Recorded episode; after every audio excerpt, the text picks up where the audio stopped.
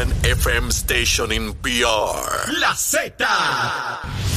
La, la, la salsa más caliente de este verano la tiene la Z.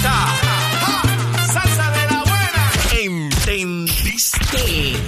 Y que suene pesado. WZMTFM 93.7 San Juan. WZMTFM 93.3 Ponce. Y WBFM 97.5 Mayagüez. Saca tu sunblock porque te vas a quemar con esta salsa. La emisora de la salsa número uno de Puerto Rico. Tu, tu emisora nacional de la salsa. Y escúchanos en nuestra aplicación La Música. Dándole claro al pueblo. Nación Z Nacional, soy Leo Díaz. Buenos días a todos. Leo Díaz en Nación Z Nacional por la Z. Mire, mi amigo, mire su pantalla a través de Mega TV. Mire, mire, mire, mire ese fogaje. Mire, ya no quedan al día ni ratones en ese cañaveral, lo sacamos todo y lo que resta lo vamos a quemar ahora junto al senador William Villafañe. William, ¿cómo estás? Saludos. Muy bien, saludos para ti, Leo, y saludos para todo el pueblo de Puerto Rico. Oye, te di libre el martes de la semana pasada. Pichi Torres Zamora lo aprovechó inmensamente y vino martes y jueves. Cobró doble dieta, cobró doble dieta. Pero de regreso tú acá, tremendo. Regresamos. Vi que ahí en los titulares con, con Gabriel que se robaron unas botellas de whisky en Barrio Obrero. Le adelanto al dueño que ya no existe ese whisky, ¿sabes? Sí. Se lo bebieron hace rato y lo que están es buscando más. Así es que si compra más whisky, este, guárdelo bien porque se lo van a llevar. Este, de- eh, espíritus destilados es que le llaman, este, William. Espíritus destilados. Este, sí. Yo los espíritus, no sé si... no sé de dónde sale eso, pero. Yo tampoco. Pero ahora me dio curiosidad, voy a averiguar tan pronto acabe el programa de dónde salen esos espíritus que destilan. Pero bueno, eh, mira, William, en la primera hora pues estuve hablando sobre esta manifestación que eh, se está reclamando mañana en contra de Luma por distintos sectores, particularmente sectores de izquierda, porque el Partido Popular no se había expresado. Y la alcaldesa de Morovis, Carmen Maldonado, no se pierde mi programa. eh, lo ve todos los días y es candidata a la gobernación del Partido Popular. Es fanática de este programa y yo se lo agradezco. Besitos en el cutis, alcaldesa, la quiero, la quiero. Nada personal. Y en lo que transcurría esa primera hora del programa, mandó un comunicado de prensa que ella sí va a estar en la marcha mañana. Fíjate que Dalmao, ni el secretario del Partido Popular, ni ningún líder del Partido Popular que yo sepa a esta hora, ha informado. Y la primera que dice que va a estar allí es una mujer. Carmen Maldonado es la que tiene el valor de ir para la marcha esa. Le está diciendo a los machos, ustedes son una trulla de cobardes que no se atreven. Yo voy para allá. ¿Qué te parece? Pues mañana habrá una manifestación que legítimo derecho de cada ciudadano el ejercer su, su libertad de expresión. Claro. Pero la realidad es que hay dos motivaciones mañana. La de los organizadores, que no es otra cosa que volver al sistema que teníamos anteriormente, y la del ciudadano de a pie, que lo que está expresando es su malestar con el histórico sistema fatídico del servicio eléctrico en Puerto Rico. Eh, obviamente los organizadores aprovechan las circunstancias donde el precio del combustible ha inflado el precio de la electricidad para eh, aprovechar esa incomodidad financiera que enfrenta la familia puertorriqueña eh, para, que, para motivarles a manifestarse, a expresarse y a marchar en el día de mañana. Así que hay motivaciones distintas ese grupo que está organizando, ese grupo que está haciendo el llamado, en el que algunos pues aprovechan políticamente, otros que aprovechan eh, económicamente, eh, pues es muy diferente a la del ciudadano de a pie, que como cualquiera de nosotros enfrenta esa incomodidad del pago de luz. Ahora bien, el gobernador ha presentado legislación ha presentado legislación para mitigar ese impacto en el costo de la energía eléctrica durante este periodo en el que se ha manifestado un alza brutal en el precio del combustible eh, y que recuerda que esto se mide de, de trimestre en trimestre. Así es. Ve- podemos ver que en estos días ha, ha bajado un poco el precio del combustible, pero eso no se va a reflejar hasta el siguiente trimestre. Durante este trimestre es que eh, la energía eléctrica va a estar pagando un precio eh, grande. ¿Por qué? Porque eh, durante los pasados tres meses, pues lamentablemente, por las circunstancias ajenas a la política puertorriqueña, al gobierno de Puerto Rico, pues en el mundo entero se ha enfrentado esta situación. Mira, yo te iba a preguntar precisamente de eso. Ese proyecto que trae dinero del Fondo del Seguro del Estado, que es un sobrante, eso no atenta ni contra los trabajadores, ni los planes de clasificación, ni mucho menos para los asegurados. Eh, y que históricamente distintos gobiernos, PNP y populares, han hecho exactamente lo mismo para atender necesidades y urgencias eh, a casos apremiantes, pues anticipa Javier Aponte Dalmao, el portavoz de la delegación del Partido Popular en, el Senado, que no lo van a aprobar. ¿Esa es la información que tú tienes? Eh, esa es la información que, ha trascendido públicamente y, es la realidad porque están tomando una determinación puramente política. ¿Por qué? En primer lugar, el dinero del que se está hablando, que está en, en las cuentas del Fondo del Seguro del Estado, como bien plantea, es un sobrante. ¿Qué significa esto? E, este dinero es del pueblo de Puerto Rico. la Corporación del Fondo del Seguro del Estado es una corporación que pertenece al gobierno de Puerto Rico y por ende pertenece al pueblo de Puerto Rico. El pueblo de Puerto Rico enfrenta unas circunstancias de riesgo, de aumento de quiebras, de eh, pérdida de empleo por eh, el, alza en el costo de la electricidad. Eh, el gobernador ha identificado aquí una fuente para eh, mitigar esta alza sustancial que, cuyo impacto directo sería de sobre 200 millones de dólares entre agua y luz. ¿Qué sucede? Aquí se ha presentado una legislación, una legislación que no es novel porque en el pasado otras administraciones eh, del PNP y del Partido Popular la han presentado para subsidiar o subsanar algún tipo de costo. Yo no creo que esto sea buena política pública porque el Fondo del Seguro del Estado, a excepción del resto del gobierno, ha sido una entidad que no se ha visto impactado por promesa precisamente porque es una corporación y segundo porque financieramente está saludable. Y durante los pasados cinco o seis años ha sido una entidad que se ha puesto sobre sus propios pies y ha eh, tenido recurrentemente un superávit. Ahora, ¿qué sucede?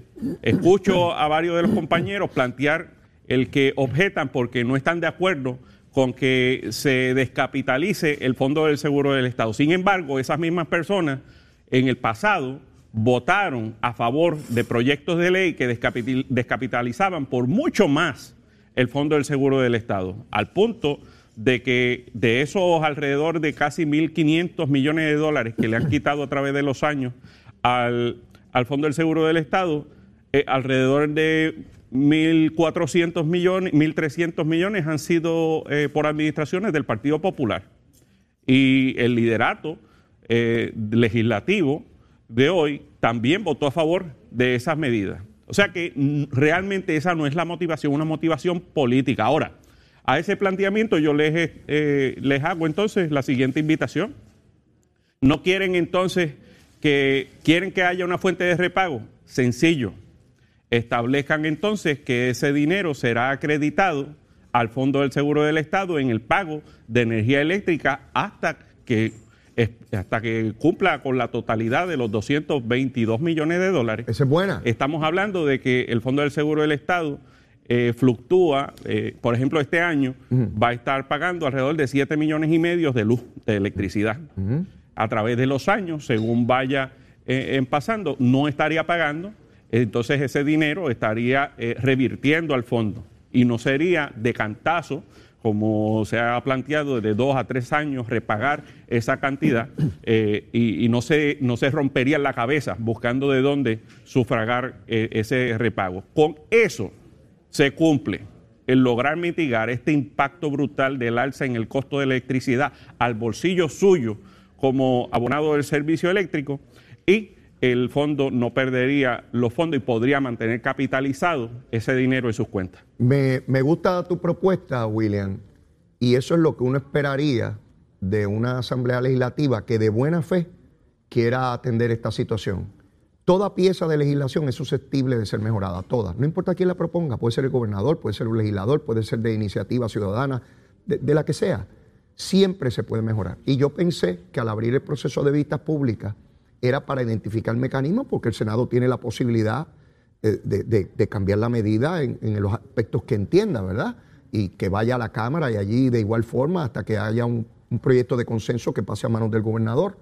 Sin embargo, ese no es el caso. Abrieron vistas públicas para un espectáculo. De hecho, eh, Javier Aponte de Almau le cayó arriba a un asesor de AFAS que se llama Jean Peña, diciéndole que esto era dinero y que para el gobernador, como si fuera para darle dinero al bolsillo del gobernador, y este funcionario, a quien no conozco personalmente, dijo, no, esto no es dinero para el gobernador, es para el pueblo de Puerto Rico, es para un alivio eh, en, ese costo de, energía.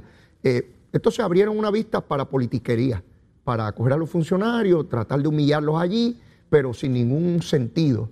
Eh, y eso el pueblo lo está viendo, William. Fíjate cómo tú, en unos minutos ahí, me has descrito una alternativa para un repago. Y como esa, yo estoy seguro que si lo evaluamos con detenimiento, vamos a encontrar no una, sino una cantidad enorme de posibilidades para mejorar la medida.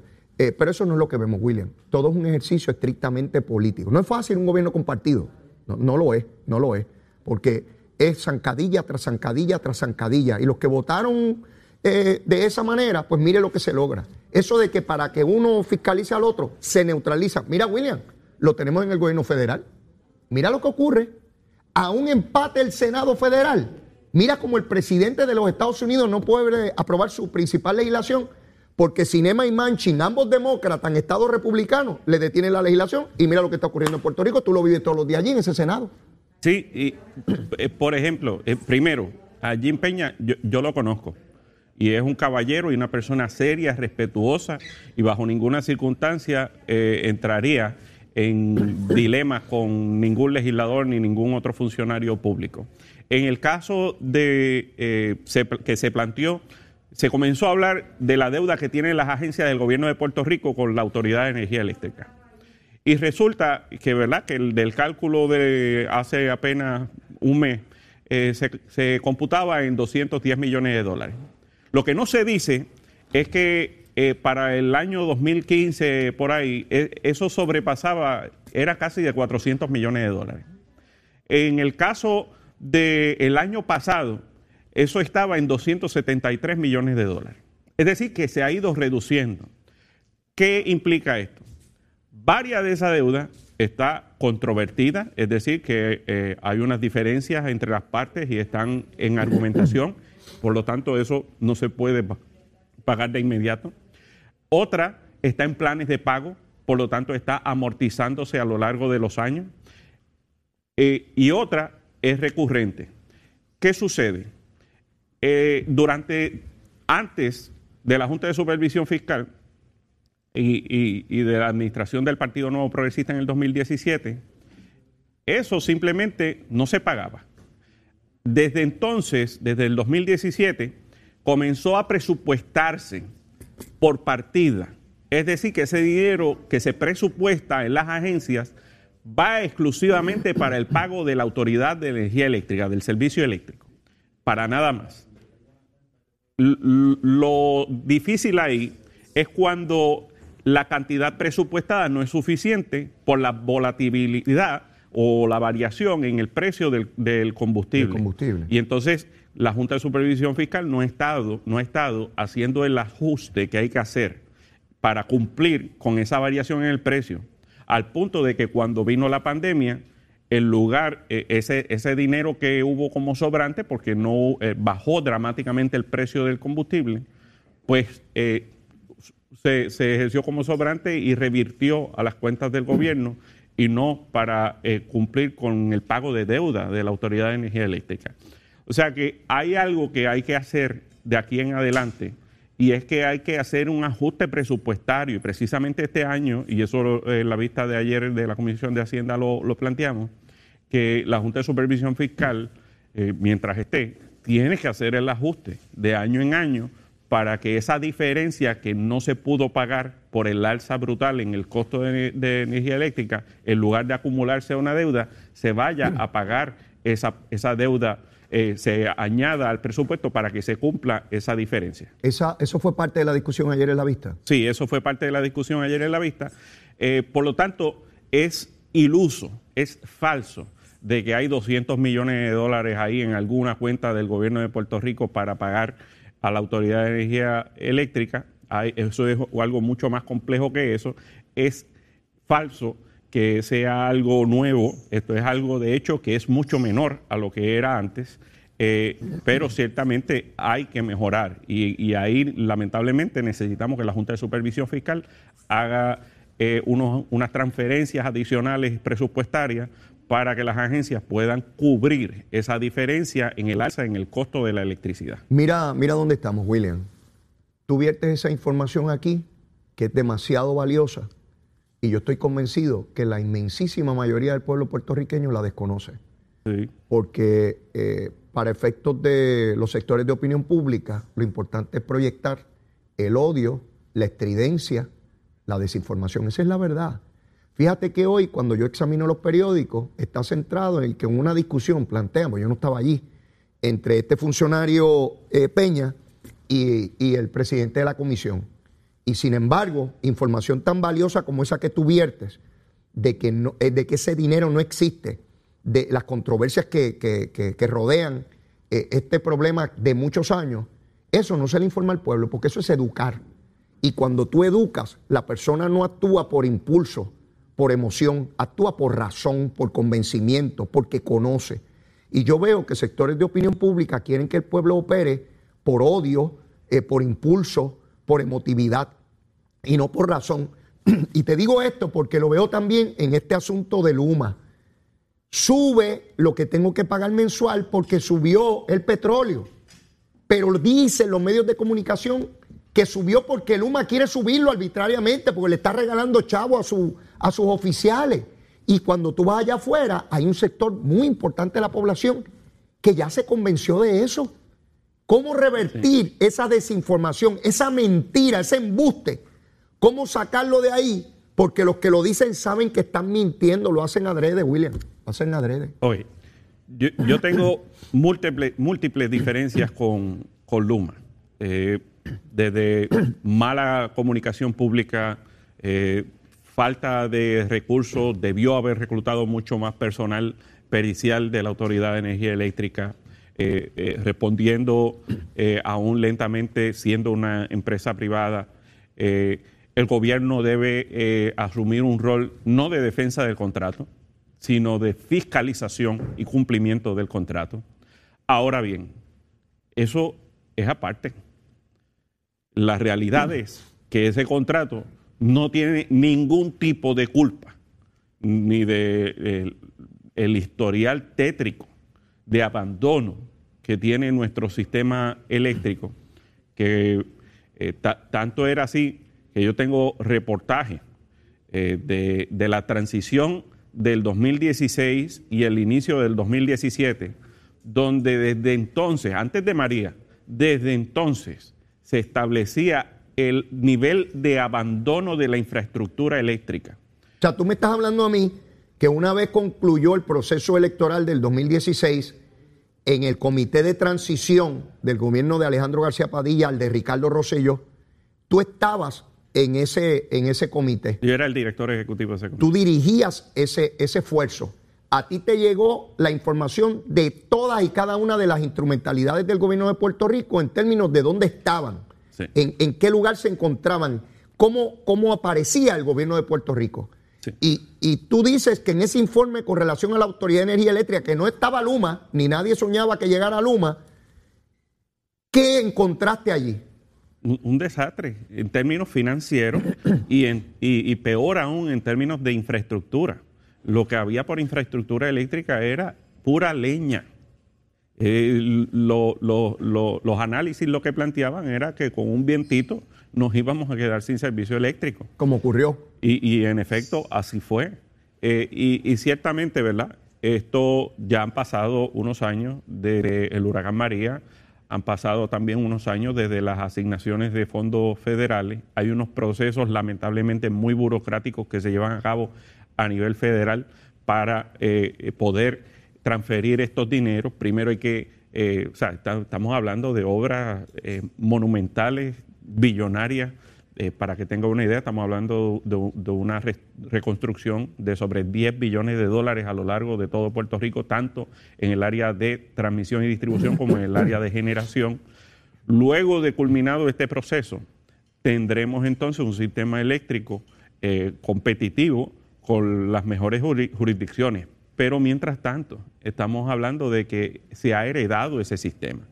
Eh, basta con repasar eh, las noticias del pasado para ver que jamás, jamás eh, nuestro pueblo quisiera volver a lo que teníamos antes.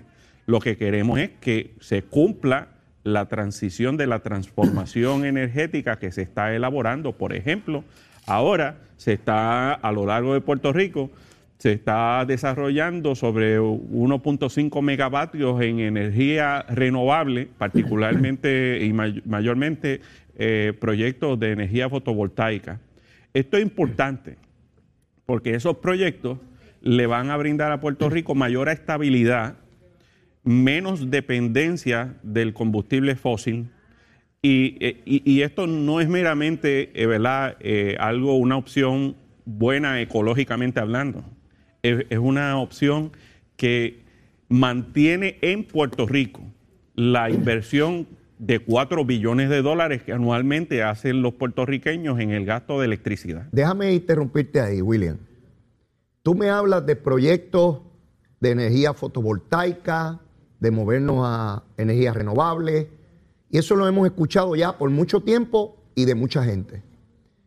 Hace una semana, esta Comisión de Energía determinó que aprobaba un número de proyectos en esa dirección. Sin embargo, no se señalaba en la prensa en qué lugar estarían establecidos. Ayer, la senadora eh, María de Lourdes Santiago eh, acusaba al secretario de Agricultura de conflictos de interés porque le dio el visto bueno a uno de estos proyectos en unos terrenos en Salinas y ella argumenta que son terrenos agrícolas y que ahí no se puede hacer eso y pa, pa. Yo anticipé la semana pasada que tan pronto se señalara dónde se iban a hacer esos proyectos, iban a entrar los opositores recurrentes a todo. Y ahí está el PIB. A todo. Se oponen a todo lo que se plantea en el Senado. A todo le votan en contra. A todo. A los hostigadores sexuales los mantienen en las oficinas, por eso hay que mantenerlo. Pero se oponen a todo. Y todos estos proyectos van a enfrentar una férrea oposición de sectores que no quieren que se desarrolle Puerto Rico. Yo recuerdo cuando eh, Fortuño, que no se podían poner los molinos de viento porque era y que terreno agrícola. Pues yo veo los molinos y veo aquello que se está cultivando, no veo ningún problema. Así que, ¿cómo damos paso a eso? William, tú eres, tú eres funcionario público, tú eres senador, tú eres un político en el buen sentido de la palabra, aquí ahora se quiere criminalizar la palabra político y yo no veo ningún problema con, uno ser político y querer llegar a posiciones e impulsar una agenda para el pueblo que uno representa. Pero hay sectores que lo, lo intentan así. Yo te pregunto, ¿cuál debe ser la actitud de los gobernantes? No importa el partido político, para hacer lo que hay que hacer para echar a Puerto Rico adelante, porque William, no se va a poder construir nada en ningún sitio porque ellos se van a oponer, no importa dónde sea, William. Lo que pasa es que hay políticos y hay politiqueros, ¿verdad? Y, estas cosas tenemos que atenderlas con la mayor seriedad. Eh, Puerto Rico es una de las jurisdicciones mayormente dependientes de combustible fósil para producir energía. En Puerto Rico no hay petróleo. Esto viene de otras jurisdicciones y la volatilidad de ese precio, pues ya tú ves cómo nos impacta. Eh, además de, la contaminación que provocan ¿verdad? Eh, eh, estas generatrices basadas en, petróleo. En el caso de la energía renovable, es una opción eh, ecológicamente factible, positiva, buena, en el neto. ¿Por qué en el neto? Porque es uno de los, de los negativos que tiene la generación eh, fotovoltaica eh, masiva es la ocupación de terreno. Eh, esto no ocurre cuando es el panel solar sobre el techo porque ya la estructura está ocupando el terreno, pero las plantas generatrices, las fincas de fotovoltaicas ocupan bastante terreno. Eso es uno de los negativos, pero eso se sabe desde el principio y, y en el neto es mucho más positiva que las generatrices de petróleo. Ahora bien, esta inversión es fundamental. ¿Por qué? Porque primero es mucho más económica que el costo eh, basado en el petróleo. Es muy positiva en términos de no producir hidrocarburos. Y por otro lado, eh, se mantiene en Puerto Rico la inversión en el gasto de electricidad eh, por el, ¿verdad? Las, las compañías que están haciendo esto y la actividad económica que genera en Puerto Rico. Y además que el sol, ¿verdad? Pues, pues, eso no lo tenemos que comprar, eso va a estar ahí eh, siempre.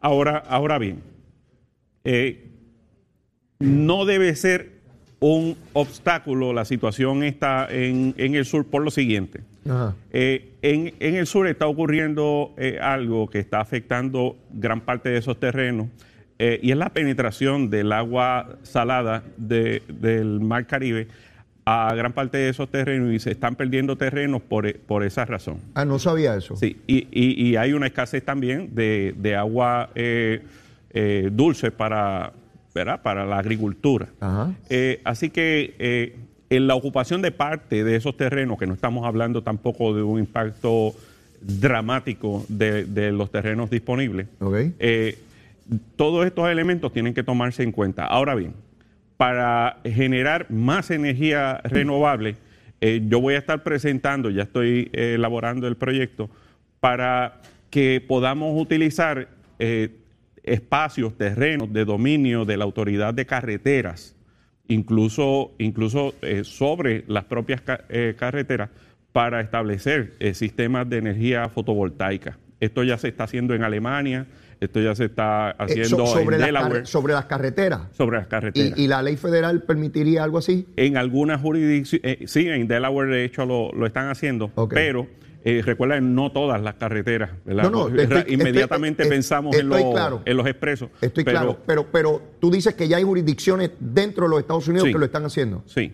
Y, y entonces, eh, esto, claro, no es de, de salida a todas las carreteras. Claro, claro. Se techo, identificarían unos techo las tramos, claro, hay que identi- identificar unos tramos. Seguro. Eh, y, y eso Sí, zonas que ya permitiría- están impactadas. aprovecharías un espacio que ya está ocupado, eh, lo maximizaría, lo optimizaría y eh, generarías electricidad que sirve desde para el alumbrado eléctrico, para establecer estaciones de carga de vehículos eléctricos, para iluminar eh, zonas circundantes, etcétera.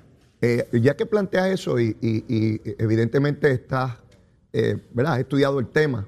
A mí me preocupa mucho, William, en el caso de estas placas fotovoltaicas, la posibilidad de un nuevo huracán. ¿Cuán, ¿Cuán resistentes son estas placas que no acabe medio mundo sin placas ni en el techo de la casa, ni las que hagan estas empresas? Eh, porque sencillamente vientos de 100, 150 millas por hora las arranquen y las manden allá a, a- Sí. a Haití. Sí, eh, eh, estos diseños tienen una, ¿verdad? Están asegurados hasta cierta cantidad de vientos sostenidos y, y tienen, ¿verdad? Un nivel de potencial de, de alcanzar similares a, lo- a los que fueron los vientos del huracán María. En Humacao, yo después de María, vi unos que parecían un acordeón Sí. y también vi de estos, los abanicos estos gigantescos, también Sí. en la zona de Nahuabo, los vi hechos pedazos. Sí, y siempre va a haber este tipo de circunstancias. Recuerda que hubo áreas donde los vientos del huracán María eh, llegaron a niveles de tornado. Este, y, y sí, yo también vi eh, parte de esos daños, pero en términos generales, eh, mientras estén bien instalados, eh, pues este nivel de riesgo disminuye y al mismo tiempo pues están asegurados. Esto no significa que vamos a generar eh, todo a base de, de- del sistema eh, fotovoltaico. Hay muchísimas otras alternativas que también son ecológicamente factibles que pueden introducirse y me parece que eso, ¿verdad? Se- tenemos, se- tenemos, se que, tenemos que movernos en esa dirección, ciertamente, pero yo siempre le hago claro a nuestros amigos televidentes y radioescuchas que los que se oponen a todo no van a detenerse. Van a seguir tratando de meter odio hacia las estructuras gubernamentales, desconfianza, desasosiego. Viven de eso, viven de eso. Pero tenemos que ir a una pausa y luego de la misma, William, ya tú sabes que a las nueve y media hay que decir, recomendar algo de almuerzo que ya la tripa está picando. Llévatela, chero. Estás con Nación Z Nacional. Y arrancamos en nuestra última media hora aquí en Nación Z Nacional, mis amigos. Bueno, aquí está el senador William Villafañe y llegó a las nueve y media. Ya me están comunicando ahí, William, ¿qué es lo que está recomendando de almuerzo? Me ha escrito un montón de gente. ¿Qué, qué es lo que recomienda William? Eh, yo hoy comería un bacalao guisado con majado de malanga y un Uh. poquito de aguacate. Majado de malanga, mi hermano, eso queda suavecito, poquitito aceite. ¿Y bacalaíto, William? Sí, sí. Oye, suena bien, suena bien. Cebollita, una cosa. Oh, suena bien. La cebolla esa, ¿cómo es? Caramelizada. Eh, sí, sí, esa, esa misma, esa misma. William, me dio hambre, me, dio, hambre. Voy a ver dónde encuentro ese bacalao. Tiene que haber un bacalao de eso por Oh, ahí. sí, claro. Sí, sí, seguro que sí. Así que ya saben, bacalaíto. Eso es lo que le está enviando William Villafañe por ahí. William, vamos al asunto del estatus. Mañana, llevamos semanas, ¿verdad, William? Preguntándonos cuándo finalmente se iba a radicar el proyecto. Pues se radicó, ya está en blanco y negro. Y está en inglés y en español, en el idioma de los yanquis, los invasores, y en el de Cervantes, el que vino de España, que también vinieron invadiendo. mire, todo el mundo ha llegado a esta tierra a tiro limpio. Digo, menos lo- digo, yo no sé si los indios también llegaron a tiro, no, no, no tenían pistola, pero llegaron. Todo el mundo llega a un lugar a la brava. Los españoles llegaron a la brava y los americanos llegaron a la brava. Todo el mundo llega a la brava donde llega, a pelear, porque si no, usted no echa para adelante. William, se radicó el proyecto y mañana, dice Grijalva, que va a ser la votación para aprobarlo en comisión.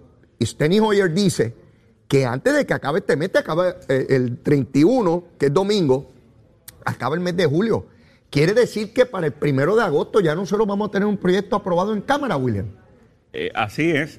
Eh, se ha mantenido ¿verdad? ese itinerario que han establecido a nivel de la Cámara de Representantes, cosa muy positiva porque deja un tiempo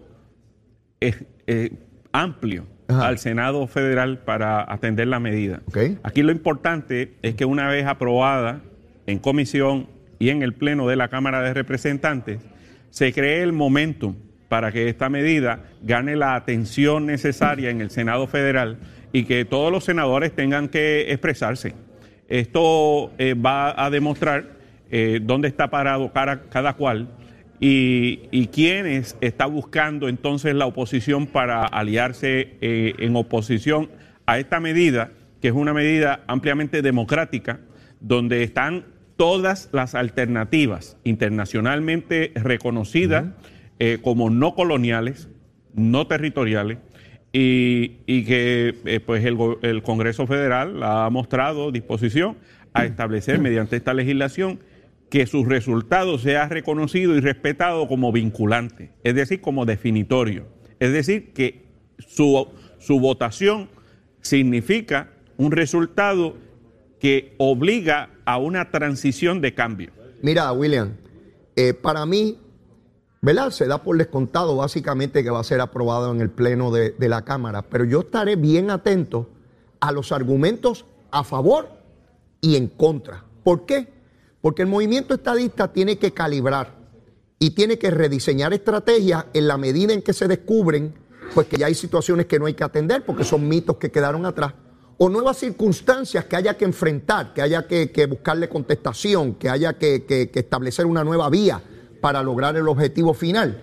Y es importante saber los demócratas que votan a favor, por qué lo hacen, y los que le votan en contra, porque yo debo suponer que algún demócrata le votará en contra, por qué lo hace. Si es por cuestiones ideológicas, si es por cuestiones del, del lugar que representa. Eh, los que le voten en contra del Partido Republicano, quiero escuchar las distintas argumentaciones de por qué le votan en contra. Si es por cuestiones de principios, si es porque Puerto Rico sería un Estado demócrata, según ellos, eh, si es por cuestiones económicas, por, por qué situaciones, porque eso nos va a ayudar a calibrar. Es la, pos- la posibilidad de medir, de medir lo que está ocurriendo. Y a eso le quiero añadir algo a nivel local, William. Eh, tú lo descubriste, me lo acabas de enviar. Eh, resulta que Joe Román, que fue alcalde de, San Lorenzo, ya no es alcalde de San Lorenzo. En el 2015 eh, quería construir, en septiembre del 2015, dice una nota periodística, quería construirle un monumento a Lela. 2015, William, eso fue el otro día, eso fue el otro día, casi siete años de eso. Quería hacerle una estatua a Lela y fue denunciado por distintas personas de que eso era un disparate, invertir dinero en eso, habiendo necesidad en el municipio. Hoy, William, hoy, siete años después, ese alcalde dice que ya las nuevas generaciones no creen en el ELA, que está claro que el Tribunal Supremo y el Congreso de los Estados Unidos han dicho que somos un territorio y que aunque hay una constitución está sujeta a la cláusula territorial. William, ¿qué pasó en siete años? Bueno, es que eh, lo que hemos estado escuchando estos días, tratando de, defender lo indefendible, de que Puerto Rico mantenga su status quo, de que perpetuemos el sistema colonial, son rezagos de, de una visión del pasado que no tiene cabida en el futuro. Y esa realidad pues sigue haciendo, achicando cada vez más a esa estructura política del Partido Popular que está ensimismada en unas luchas internas y entonces para ganar esas luchas internas, pues arrecian la defensa de, este sistema que colapsó. Lo que, eh, lo que, esa realidad que hemos estado viviendo es el resultado también de las experiencias eh, recientes, donde hemos estado viendo unas decisiones a nivel del Tribunal Supremo Federal, unas opiniones del gobierno ejecutivo federal eh, y, donde hemos estado viviendo, por ejemplo, eh, bajo la ley promesa, eh, las decisiones como Sánchez Valle, como el caso Baello, entre otros, pues todo eso ha revelado lo que en esencia era nuestra realidad desde 1952 y desde antes, desde 1898 con la llegada del general Mice y las tropas americanas a Puerto Rico. Desde ese entonces, eh, Puerto Rico eh, queda bajo la jurisdicción plena del Congreso Federal y antes de bajo eh, la corona española. William, yo miro este proceso, cómo el Partido Popular perdió influencia en ese Congreso. Pensar que Nidia Velázquez era su, ¿verdad? Su, su, faro de Alejandría, era allí su muralla para contener cualquier intento de estadidad donde se dijo que jamás la ofrecerían, que jamás la darían, que no nos querían, que todas estas cosas, y ver cómo se va a aprobar un proyecto de esta naturaleza, el contenido del mismo donde descarta totalmente eh, eh, eh, al Estado Libre Asociado y al territorio, es dramático, porque hubo un momento donde tenían cabilderos, personas influyentes, que, imposibilitaba que se moviera cualquier proyecto. Es increíble que el Partido Popular, que se identifica como demócrata y no republicano, la inmensa mayoría del liderato popular se, se, identifica como demócrata y es ese partido político el que le está diciendo, no, se acabó, se acabó, se acabó el territorio, se acabó la colonia, tienen que decidir si ustedes son mayores de edad o se deciden por ser parte de los Estados Unidos o se deciden por ser independientes, asociados o sin asociar, pero independientes por su camino. Y algo que a mí me llama la atención, William, es este silencio que hay ahora al interior del Partido Popular. Fíjate que Dalmao hace un mes propuso una consulta ahora en agosto que ahora nadie sabe dónde está. Ni siquiera va a celebrar eh, eh, el ELA como debería, cumpliendo 70 años, William, 70 años, no cumple 40, cumple 70 años. Les dijeron, le dijeron que incluyeran la estadidad en la consulta y dijeron, no, no, vamos a, vamos a quitar eso. Tienen que meter la estadidad ahí porque hay un montón de populares estadistas. La primera vez que yo escucho a un líder del Partido Popular decir en Arroyo Habichuela, mire, esto está lleno de estadistas aquí en el Partido Popular. Y es evidente porque vimos el resultado de la, de la pregunta en el 2020, donde casi el 53% dijo que querían estadidad, en, en, una consulta que no hubo ni campaña para ella, porque no había ni recursos. Eso fue eh, eh, espontáneo eh, del pueblo votando en, esa, en esa situación. ¿Cómo ves el asunto en el Senado? Ok, ahora en el Senado Federal eh, recuerda aquí, esto es como las medidas. Eh, por ejemplo, hace unos meses se estaba discutiendo el proyecto eh, relacionado al aborto en, el Senado de Puerto Rico. Mm. nadie hablaba de eso en la Cámara de Representantes. Sí. Una vez se aprueba en el Senado de Puerto Rico, ahora toda la atención y toda la discusión está en la Cámara de Representantes. Pues lo mismo va a suceder con este tipo de medidas. Una vez sea aprobada en la Cámara de Representantes Federal, es en el Senado Federal donde se lleva toda la atención y donde van las preguntas de, los medios de comunicación, donde va el esfuerzo eh, ciudadano a tocar puertas, a pedir a estos senadores, que muchos de ellos, una tercera parte de ellos, van a la reelección. Eh, para que respondan a sus constituyentes si van o no a responder al llamado democrático y, eh, del, pueblo puertorriqueño y de ¿verdad? los puertorriqueños que viven en los estados. Y por eso es tan importante el esfuerzo que se está llevando de esta delegación extendida que ha estado tocando las puertas de los distintos congresistas eh, representantes y senadores en, la nación, porque estamos claros de que todos ellos son legisladores de, distrito, de jurisdicciones particulares, y, en la medida que van constituyentes a tocarle la puerta, en esa medida responden con mayor interés y con mayor atención. Fíjate, William, el senador por Nuevo México eh, radicó el equivalente del proyecto de Jennifer González y Darren Soto en el Senado Federal. O sea que allí hay senadores eh, que, están deseosos de avanzar el tema. No es tal cosa como que no hay nadie. Eh, de lo que estamos hablando es cómo persuadir a, ese liderato legislativo senatorial que está empate de demócratas y republicanos a llevar, a adelantar el proceso en la Comisión de Energía del Senado y eventualmente llevarlo a votación en el Pleno del Senado Federal. Pero hay unas personas allí claves, hay unas cabezas de playa ya allí que estarían dispuestos, no estarían, están dispuestos, ya han radicado medidas en, el Senado Federal. Habrá que ver la astucia, la capacidad de, mover ese proceso allá con ambos partidos, demócratas y republicanos. Pero era impensable en el 93, William, cuando yo llegué a la legislatura como, como legislador, porque ya estaba allí como asesor, pero como, legislador, era impensable un proceso como este, ¿sabes? Era impensable, impensable. Eh, eh, es, que, ¿verdad? Esto es un proceso, como lo fue para muchos otros territorios, eh, tedioso, es un proceso que conlleva tiempo, conlleva esfuerzo, conlleva un sinnúmero de eventos y procesos a, lo largo de los años.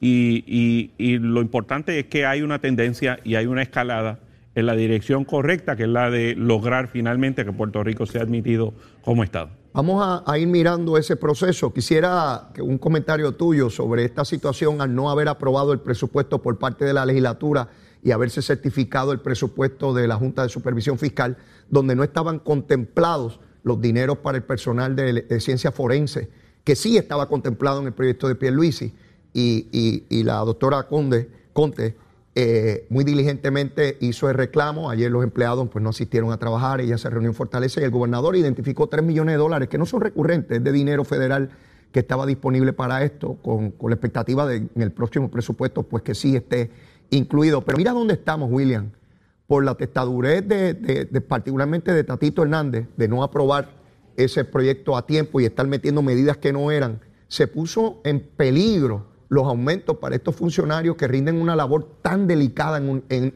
esta sociedad. Eh, eh, pero, agraciadamente, el gobernador pudo identificar los recursos, William. Bueno, por un lado, si ese dinero, esas ayudas federales no hubieran estado, pues esto no se hubiera podido hacer. En segundo lugar, eh, tenemos un gobernador comprometido con hacerle justicia salarial a los servidores públicos puertorriqueños. Mira el caso de los maestros y de muchos otros servidores públicos que acaban de recibir un incremento en su cheque eh, quincenal y, esto ¿verdad? Es, hacerle justicia, porque muchos de ellos hacía más de una década que no recibían eh, un aumento. En el caso de la Asamblea Legislativa, lamentablemente, por estar pendiente a otras cosas dentro del proyecto presupuestario, eh, relegó su responsabilidad de atender con prontitud, a, tiempo, oportunamente, el proyecto presupuestario y que dejó en manos de la Junta de Supervisión Fiscal esta medida.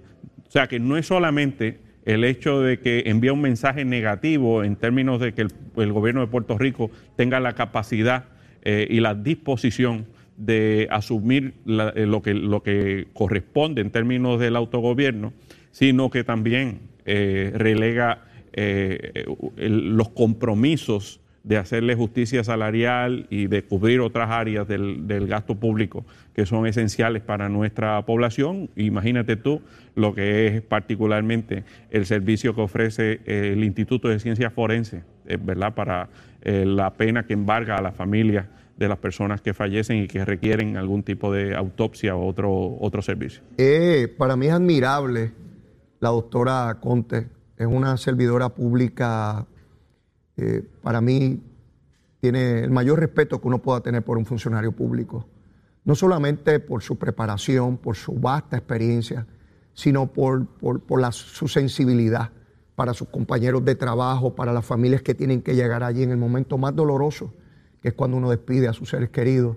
Y ella tan diligente eh, y, es una líder, es una líder, es una líder eh, en todo el sentido de la palabra. Yo, mi recomendación a todos los jefes de agencia, a todos, es que la miren, la miren como un ejemplo emular, la miren con, con su capacidad. Y cuando uno entiende que algo debe ser en esa dirección, usted tiene que tratar de persuadir y convencer a los demás, incluyendo al gobernador.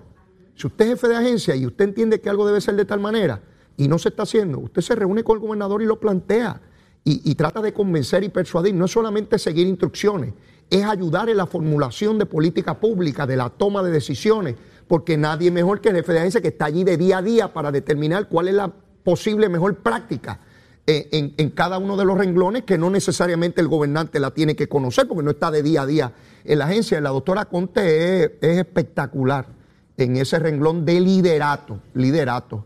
Eh, eh, y tú, William, que ocupaste posiciones de, tanta envergadura en el gobierno de Puerto Rico, sabes que eso es así. Te, llegaban a ti como secretario de la gobernación la situación y tú tenías que buscarle alternativas de inmediato, porque no podías posponerlo. Definitivamente. y, claro está, ese liderato ha redundado en resultados positivos.